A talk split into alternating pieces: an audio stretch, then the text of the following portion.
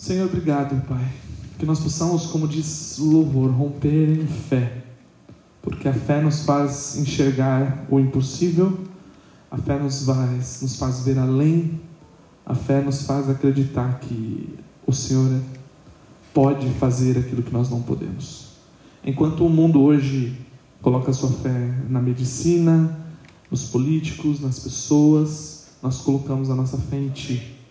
Porque o Senhor é imutável, o Senhor é perfeito em todas as tuas obras e o Senhor não nos frustrará. Mesmo aquilo que não estiver de acordo com a nossa vontade, vai nos servir para levar mais além, para que a sua boa, perfeita e agradável vontade seja feita em nós. Então, quero te agradecer e que nós possamos romper em fé todos os dias para honrar e glória do teu nome. Amém? Vamos lá, reflexão que Deus me trouxe. Preciso que você me ajude Que o meu celular está indisposto agora. Atos capítulo 9. Faz tempo que eu não faço fundo para mim mesmo. eu nem gosto de fundo. Vamos lá. Vamos, vamos, vamos ler um pouquinho, vá. Enquanto isso, Saulo não parava de ameaçar de morte os seguidores do Senhor Jesus ele foi falar com um grande sacerdote e pediu cartas de apresentação para as sinagogas da cidade de Damasco. Com esse documento, Saulo poderia prender e levar para Jerusalém os seguidores do caminho do Senhor, que moravam ali, tanto os homens quanto as mulheres. Na estrada de Damasco, quando Saulo já estava perto daquela cidade, de repente uma luz que vinha do céu brilhou em volta dele ele caiu no chão e ouviu uma voz que dizia: Saulo, Saulo, por que você me persegue? Quem é o Senhor? perguntou ele, e a voz respondeu: Sou Jesus, aquele que você persegue. Mas levante-se, entre na cidade e ali dirão a você o que deve fazer. Pai, obrigado. Eu continuo em oração, nós não saímos de oração. Acho que desde o momento em que nós saímos de casa, que nós levantamos, a nossa vida é em constante oração, Pai. Mas nesse momento eu levanto a Ti essas palavras, pedindo para que o Senhor nos ilumine, para que o Senhor abra nosso entendimento. Nós já ouvimos essa palavra tantas vezes, mas como a Tua palavra se renova, que haja comida fresca para nós que estamos aqui, para aqueles que estiverem ouvindo isso em qualquer momento das suas vidas, em qualquer lugar do mundo, Senhor. Sabemos que hoje, através da internet, a Tua palavra vai muito além. Então, leva essa palavra aonde ela precisa chegar pessoas que estão nos caminhos, que a tua luz possa brilhar sobre eles como brilhou para Saulo, em nome de Jesus. Amém? Eu não sei se vocês sabem, mas uma outra é, denominação, vamos dizer assim, né? Um outro jeito que as pessoas chamavam os cristãos nos primeiros séculos eram os homens do caminho. Coloca o versículo 2 do 9. E eu estava pensando nisso, eu ouvi isso bastante essa semana de diversos pregadores e aí, lendo o Atos 9, 2, o Espírito Santo confirmou. Com esses documentos, Saulo poderia prender e levar para Jerusalém os seguidores do caminho. Nós somos chamados as pessoas, os seguidores do caminho, as pessoas do caminho. Engraçado que Deus aparece para Paulo no caminho, ele aparece para os dois discípulos no caminho. Ele está sempre no caminho. e tem uma música que não é gospel, mas é do Elvis, que fala sobre isso. Que o lance é o caminho, é a subida. Em inglês fica the climb, é a subida. E depois a Miley Cyrus também fez uma música linda, antes dela ficar maluca, chamada The Climb. Você lembra dessa? Você é da, Hannah Montana. There's always gonna be another mountain. Always gonna gotta make it move. Always gonna be an after better. Sometimes I gotta have to lose. Ela está dizendo assim: sempre vai haver uma outra montanha que eu vou ter que subir. Vão haver batalhas que eu vou ganhar e batalhas que eu vou perder. Mas não importa o final da história, porque a vida não é o final, a vida é o caminho. E eu queria trabalhar um pouco isso hoje com a gente, a gente pensar um pouco sobre o Deus do caminho. Fazendo um paralelo, vamos pegar um texto que está muito na moda. acho que esse texto nunca saiu da moda, mas tem vezes que ele fica mais na moda. É tipo jeans, tem vezes que fica mais na moda, tem vezes que fica menos. que é o texto de Abacuque. Senhor, aviva a tua obra no meio dos anos. E eu acho que eu já falei sobre isso, mas vamos pensar. A gente que é de São Paulo, acho que todo mundo está aqui hoje é de São Paulo, a gente sabe muito bem que tem a São Silvestre. E a gente sabe, como bons paulistanos, como é o caminho da São Silvestre. Eles saem da Paulista, dão uma volta e eles voltam pela Brigadeiro, a última subida, para entrar do outro lado da Paulista. Para você que está na internet não sabe, a Paulista é uma avenida enorme e ela pega dois extremos. Ela pega boa parte da, da parte oeste e ela entrega do outro lado. Então, são ao todo mais ou menos a, a, a, a São Silvestre, se não me engano, 15,2 quilômetros. Tá? Um atleta, para conseguir correr a, a, a, a, corrida de São Silvestre, ele não precisa de força. Existem dois tipos de atleta, Cleiton. Os atletas de força e os atletas de resistência. O atleta de força é o Usain Bolt. Por quê? Ele tem que correr 100 metros rasos. Com 100 metros rasos, essa prova hoje, em 2021, ela não dura 10 segundos. Se o cara for ruim, ele corre em 11. Então, ele não precisa de resistência, porque ele precisa de um estouro. Você pega um, um, um cara que corre, é, é, um velocista, que a gente diz, os músculos dele são extremamente definidos, extremamente fortes, porque ele precisa daquele punch, pum, e estourar. Muita gente no Evangelho é velocista. Muita gente entra na história do Evangelho e quer do dia para a noite pregar e aparecer, porque a nossa vida hoje é assim. A gente acostumou e alguém disse para a gente que o viral funciona. E eu não duvido que o viral funcione, eu acho que você pode ficar famoso do dia para a noite. Mas eu faço algumas perguntas. Vamos fazer nosso. Vamos pensar com brasileiro, não com brasileiro americano. Onde está a lacraia? O bonde do Tigrão. Onde é que está o pessoal, com todo respeito, não estou falando para tirar um barato, do Para Nossa Alegria?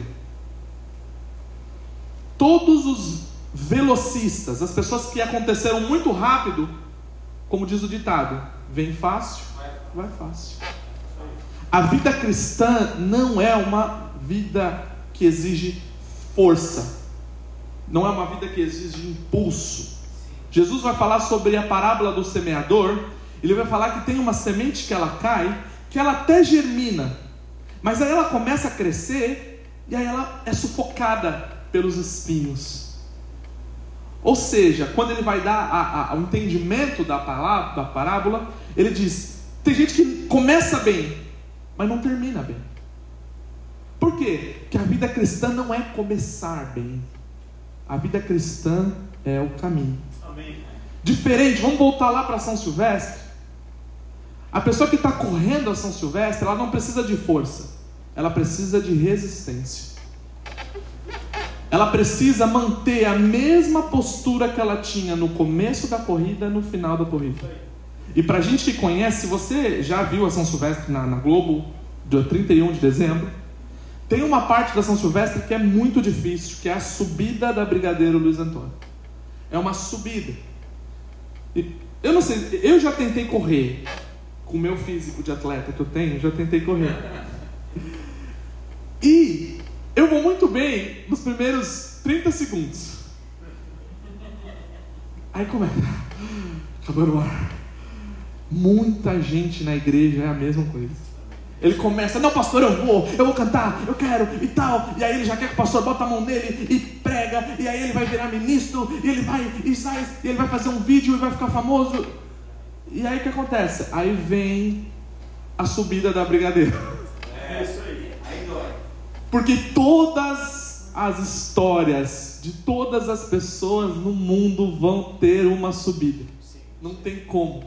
Em algum momento você vai ter que subir. E na hora em que você sobe, não é força, é resistência. Amém.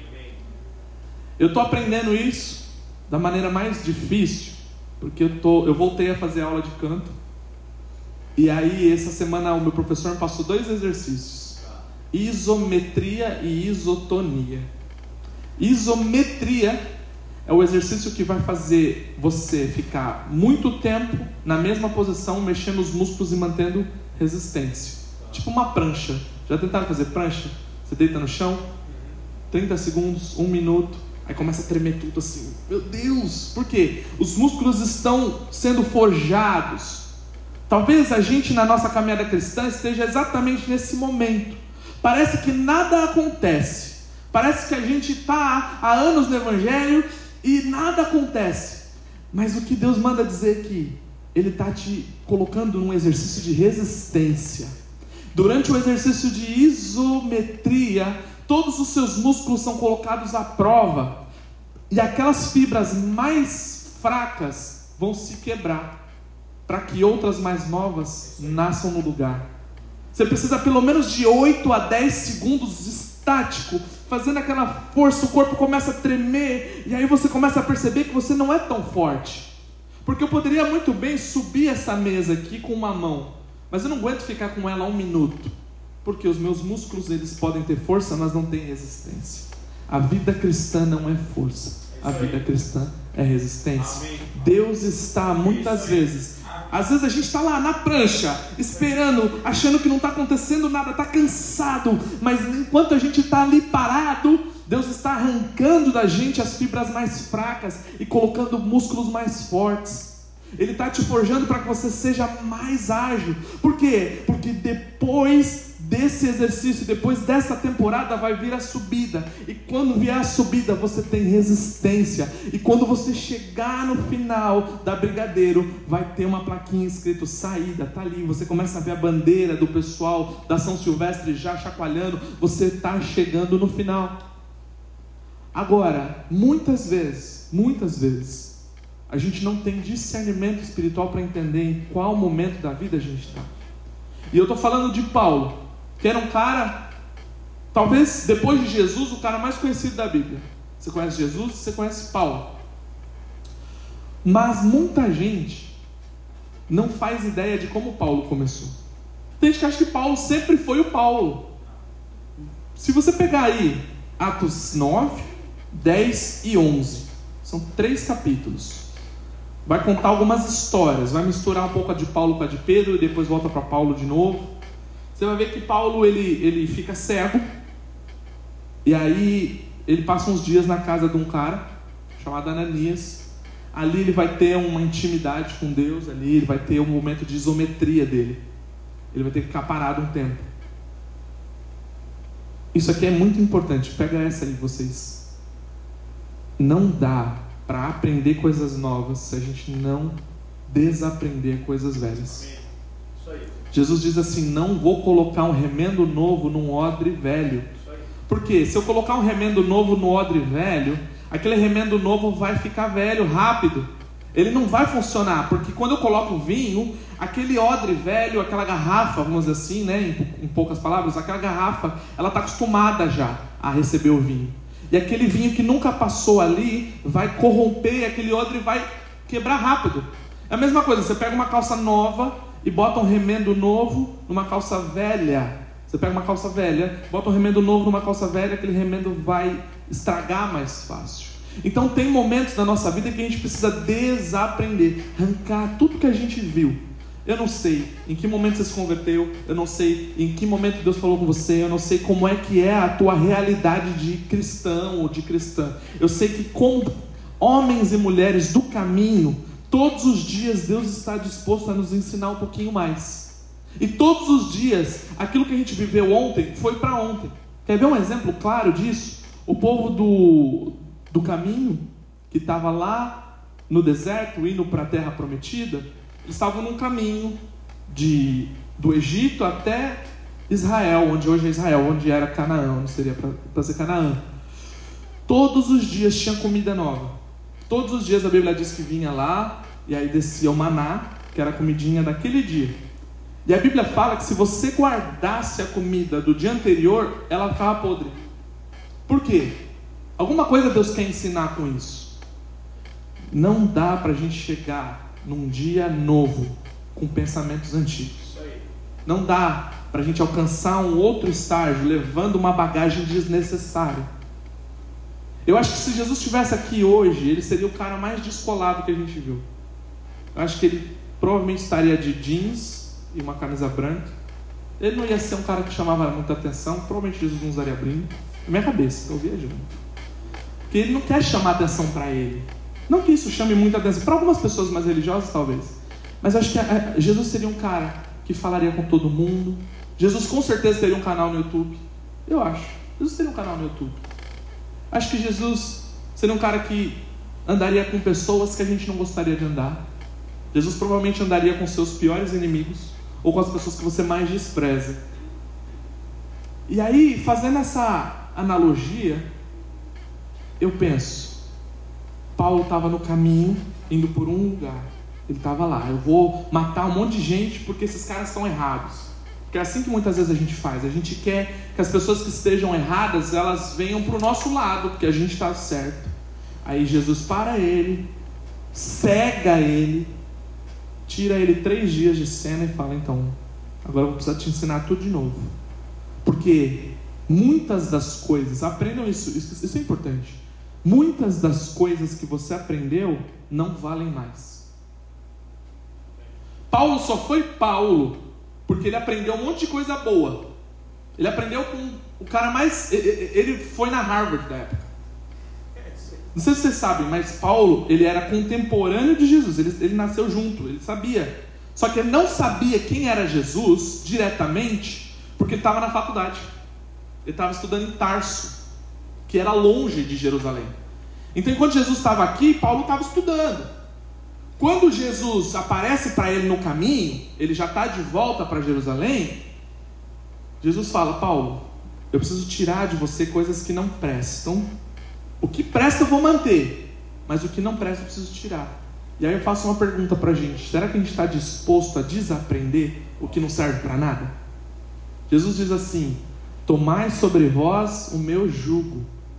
O que ele está querendo dizer é que ele quer trocar o que ele tem pelo que você tem.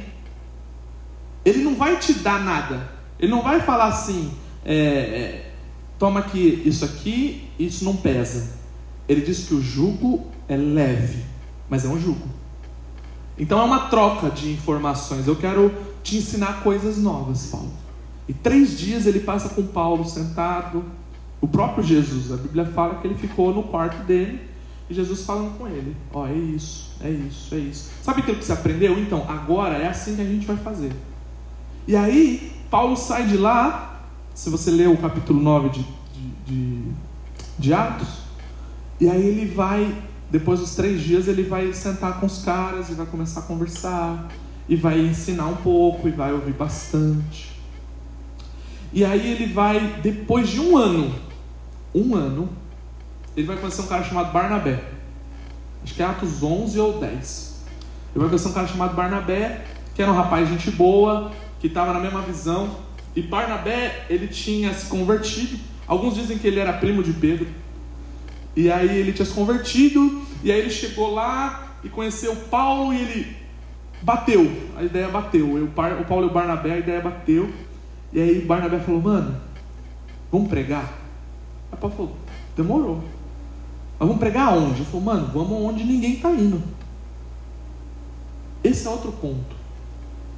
Quando você se converte, a sua referência é o lugar onde você mora. Então tem gente que se converte, e aí a gente consegue entender em que estágio a gente está da caminhada, que a pessoa ela quer cantar no louvor. Para ela, fazer a obra é cantar no louvor da igreja. Para ela, fazer a obra é pregar num culto de quinta, num culto de terça, num culto de domingo. Para ela, a referência que ela tem é a cidade dela, é onde ela nasceu. E Paulo, quando ele se permite ser ensinado, o Espírito Santo fala assim: então, já tem um pastor aí em Jerusalém, Tiago. Já tem um pastor lá em outra cidade. Eu preciso que vocês vão para onde ninguém quer ir. E aí ele e o Barnabé começam a criar uma, um roteiro de viagem. Hoje não tem mais isso as Bíblias, mas antigamente tinha, é, nas últimas páginas, tinham os roteiros das viagens missionárias do Paulo. Paulo fez três viagens missionárias. E se você for pensar, isso é muito doido, quase ninguém fala. Paulo, naquele tempo, ele andou o mundo todo. Claro que ele não veio para a América, Mas onde dava para ir, onde não era deserto ou geleira, ele foi. Você vai ver assim, ele foi até a Espanha, ele foi até o Egito, ele foi quase até a Índia, ele foi lá onde hoje é o Afeganistão, ele pregou naquela região toda, foi na Itália, foi na Grécia, foi uh, na Turquia, ele andou tudo ali, pregando o Evangelho. Todas as cartas que ele escreveu não são só nomes engraçados, são cidades. Éfeso é uma cidade, Tessalônica é uma cidade, os Colossos é outra cidade, Roma é outra cidade. Então ele vai montando igrejas nas cidades e depois ele manda uma carta. aí, vocês estão bem? Vocês precisam de ajuda? Se você ler a Bíblia desse jeito, fica mais legal. Porque eu li a Bíblia assim, porque a vós outros, que a vós eis a vós outros, porque Jesus a vós outros, que a vós eis a vós. Eu não entendia nada que estava na Bíblia. Se você ler a Bíblia de verdade, pega, pega aí, você está na nova tradução, né? Pega, vamos, vamos abrir uma carta aleatória, abre Efésios capítulo 1. Eu nem, nem lembro o que está escrito em Efésios 1. Quando começar a ler, eu vou lembrar. Olha lá. É uma carta, ó. Eu, Paulo, apóstolo de Cristo, pela vontade de Deus, escrevo essa carta ao povo de Deus da cidade de Éfeso, o povo que é fiel por estar unido com Cristo Jesus. Aí ele começa, que a graça de Deus, nosso Pai, seja com vocês. Manda um abraço para Priscila, manda um abraço para João, manda um abraço. Diz que eu queria estar lá, mas é que eu estou preso, não posso ir. Ele tem várias dessas na carta.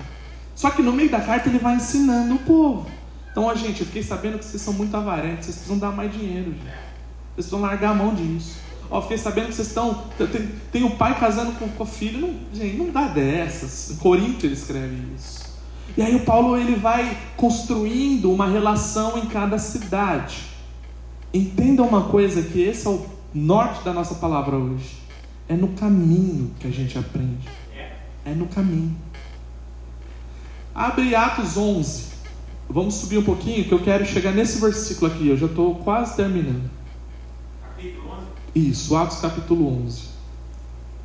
A gente sempre teve essa visão do Paulo, o cara que era o cara. Mas vamos lá, sobe, vai, andando. Dois. Aqui, volta, volta um. Isso, sobe. Isso aí é um problema dele com Pedro. Ah, aliás, gente, você sabe, Paulo e Pedro brigaram muito. Eles tretaram assim feio de não, não se falar. Tá na Bíblia, gente. Estou falando. Pode subir. Acho que está depois disso. Acho que está lá no versículo 12, 15. É, ele estava justamente isso porque Pedro estava dando umas mancadas. Na hora dos judeus ele queria ser judeu, mas na hora de ser é, gentil ele queria ser gentil. Depois vocês leem aí. É legal esse texto. Vai, vai subindo. Isso. Vai indo. Vai indo. Pode ir. Pode ir. Esse aí é o Cornélio. Essa história é bonita também. Pode ir. Pode ir. Uh, pode ir até Antioquia, vai indo. Poder do Senhor, pode ir aqui. Vamos lá, ó. Essas notícias da briga que aconteceu chegaram à igreja de Jerusalém, que resolveu mandar o Barnabé para Antioquia. Antioquia era uma cidade que estava lá. Sobe, 23. Aí ele viu como Deus tinha abençoado, o Barnabé ficou alegre e animou a todos a continuarem fiéis ao Senhor. Vai lá, 24. Barnabé era um homem bom, cheio do Espírito Santo de fé, e muitos se converteram. O que vai acontecer depois? Barnabé foi até Tarso a fim de buscar o Saulo. Nessa época ele era Saulo ainda, não tinha mudado de nome. Ele era Saulo. E aí, olha o que aconteceu. Eles se reuniram durante um ano, um ano. Paulo e Barnabé, um ano, pregando para esse povo ali em Tarso. O, o, Paulo, ele não, não escreveu a carta. O Paulo não viajou, o Paulo não saiu dizendo o que ele achava. Ele passou um ano aprendendo. Um pouco mais. Ali, ouvindo, vendo, ensinando, aprendendo. Ah lá. Eles se reuniram durante um ano com a gente daquela igreja e ensinaram muitas pessoas. E aí foi em Antioquia, essa cidade fica ali perto da, da Turquia, que pela primeira vez os seguidores de Jesus foram chamados de cristãos. Eles nem eram cristãos naquele tempo. Pode seguir mais um pouquinho. Pode subir. Pode ir mais. Aí vai mais um pouquinho. Mais. Ah, 12. É, acho que vai até o 12, 12 15. Que eu leio, eu não leio. Pode subir mais. pelos, pelos versículos. Pode ir. Olha que legal, você tá maluca. Vocês nunca viram isso na Bíblia? Você tá maluca? Tá aí, tá aí no texto. É que a gente não lê a Bíblia, tem que ler a Bíblia. É divertido ler a Bíblia, gente. Segue. Essa aqui é quando Pedro estava na prisão. Pode ir, pode ir, pode ir. Eu só quero terminar esse, esse, essa conversa com, essa, com esse texto. Segue. Lembra que Paulo e Barnabé estavam há um ano, né? Aí depois, ele vai morrer, o Herodes vai morrer agora. E morreu. Segue. Aqui.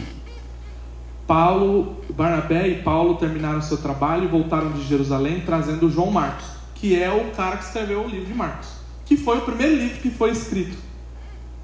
Vocês não sabiam dessa? Marcos foi o primeiro livro do Novo Testamento. Não existia Novo Testamento, gente.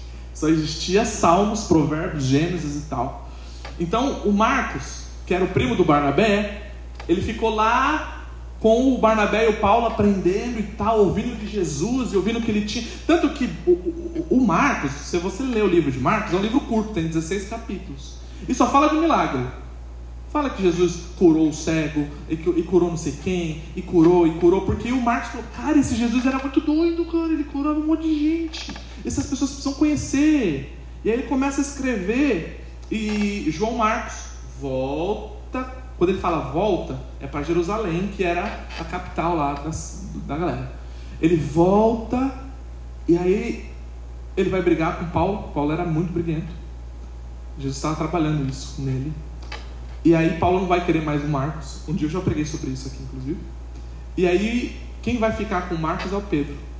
E aí Marcos vai aprender ainda mais. Que aí o Pedro vai sentar e falar assim, então, teve um dia. Aliás, esse texto é bonito porque Marcos é o único que fala da tempestade que Pedro fala. Jesus, se for você mesmo, deixa eu andar com você. Eu fico imaginando que foi o Pedro que falou isso para Marcos. Então imagina o Pedro falando, cara, a gente estava no, no, no barco, morrendo de medo. E aí Jesus apareceu, parecia um fantasma. E Marcos escrevendo assim, parecia um fantasma. E aí eu falei, Jesus, se é você, deixa eu ir. Aí Pedro falou, Jesus, se for você, deixa eu ir. E aí eu fui, cara. Imagina o Pedro contando isso pro Marcos, o Marcos ouvindo, falou, caralho, que da hora, mano. E aí eu andei na água, e Pedro andou. Então, lê o livro do Marcos, você vai ver. Isso são coisas que aconteciam no caminho. Nós temos dois mil anos de evangelho. Nós vimos um versículo há pouco tempo, ali com Paulo e Barnabé, foi a primeira vez que foram chamados cristãos.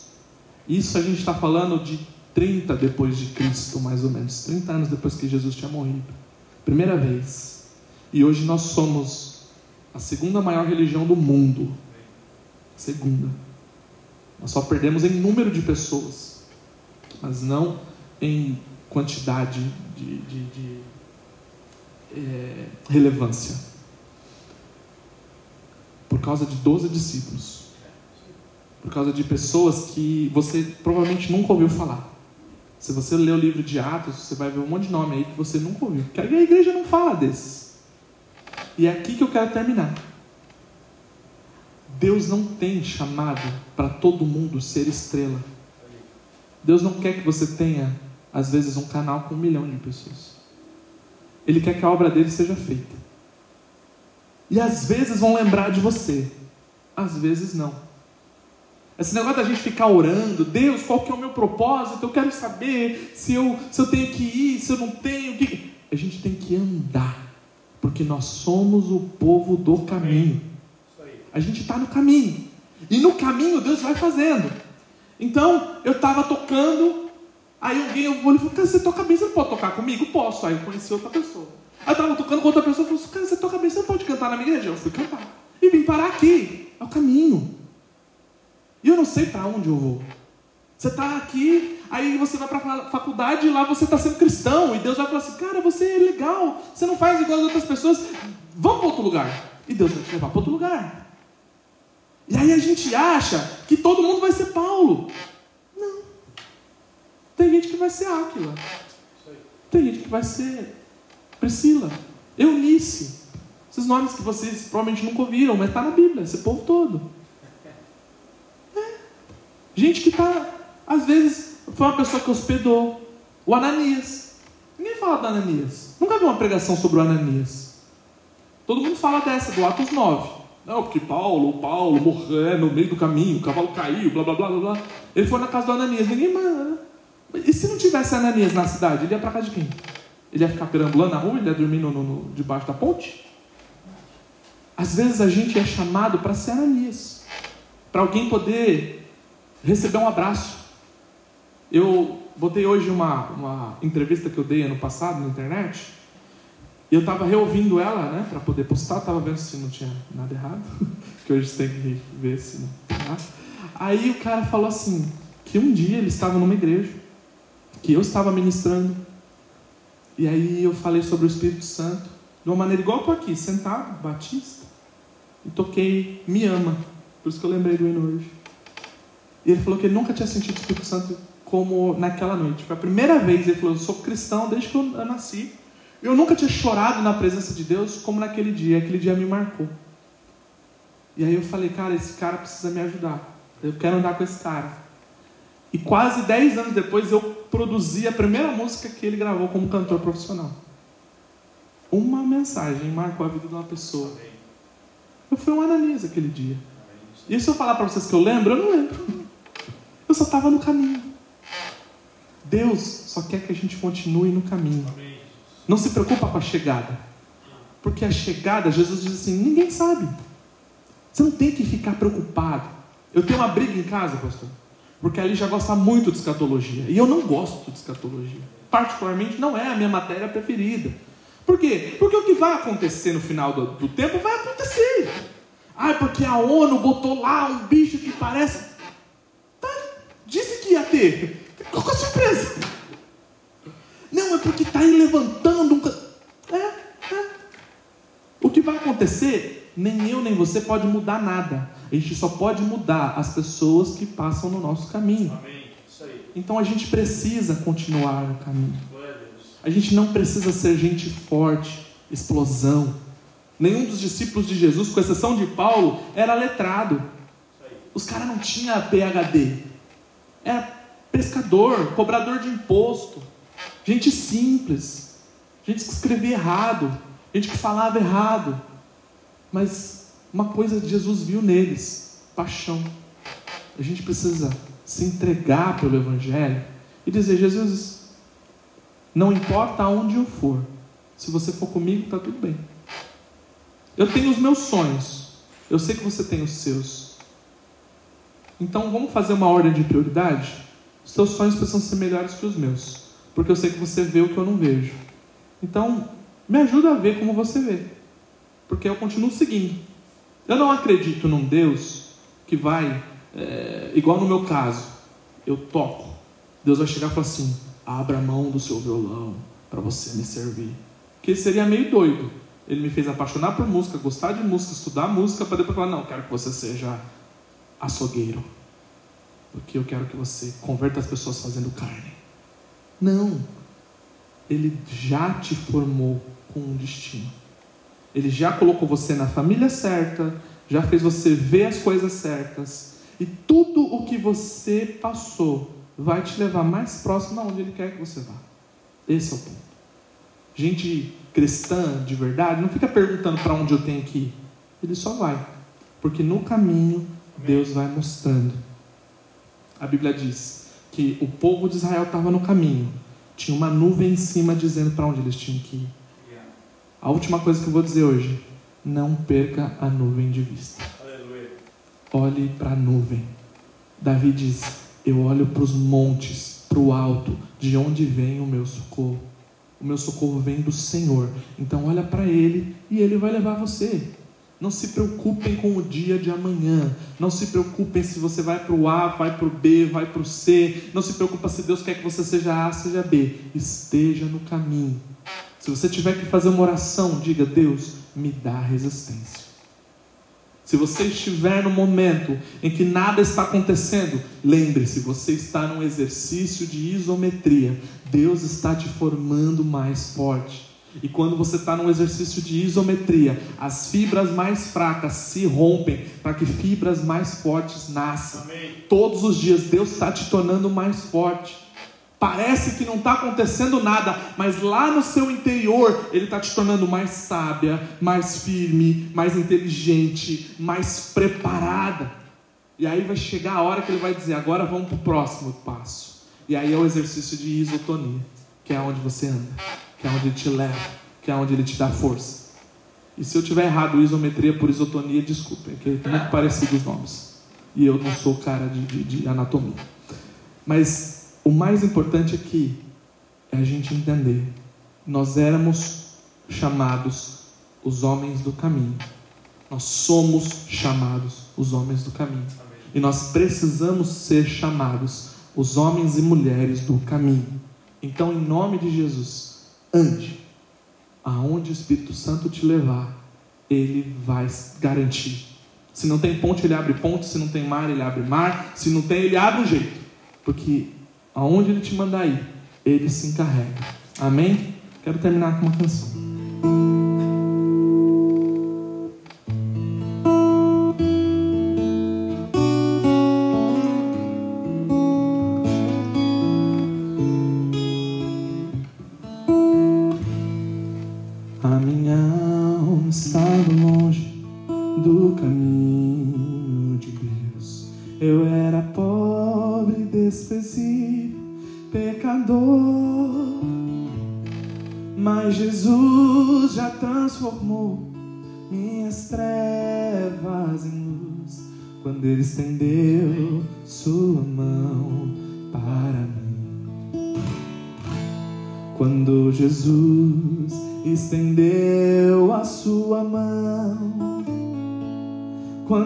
estender.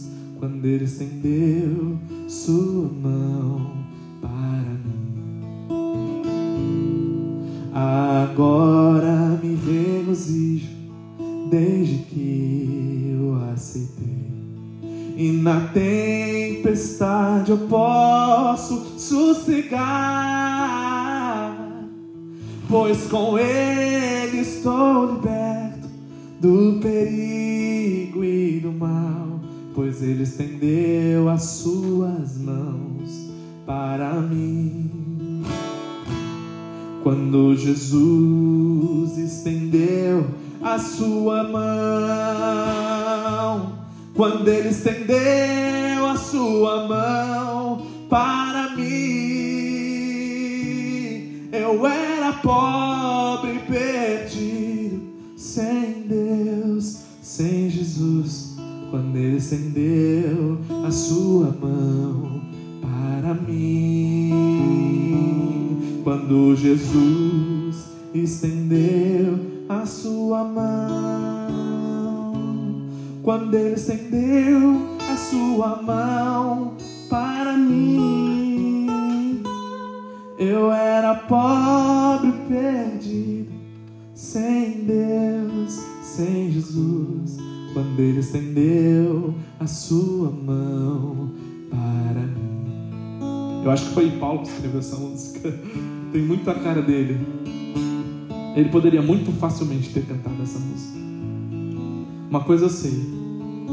que eu era uma pessoa antes de Jesus e eu sou outra pessoa depois de Jesus. É só isso que o Evangelho faz. Ele muda o nosso caráter. Ele não muda a sua roupa, ele não muda muitas vezes o seu cabelo, ele não muda a família que você nasceu, ele não muda o país que você nasceu, ele muda o que realmente importa, como o pastor pregou domingo, o seu coração. A maneira como você ama as pessoas, a maneira como você age com as pessoas, a maneira como você vê a tua família, a maneira como você é, é, se relaciona com as pessoas. É isso que é evangelho. Só isso.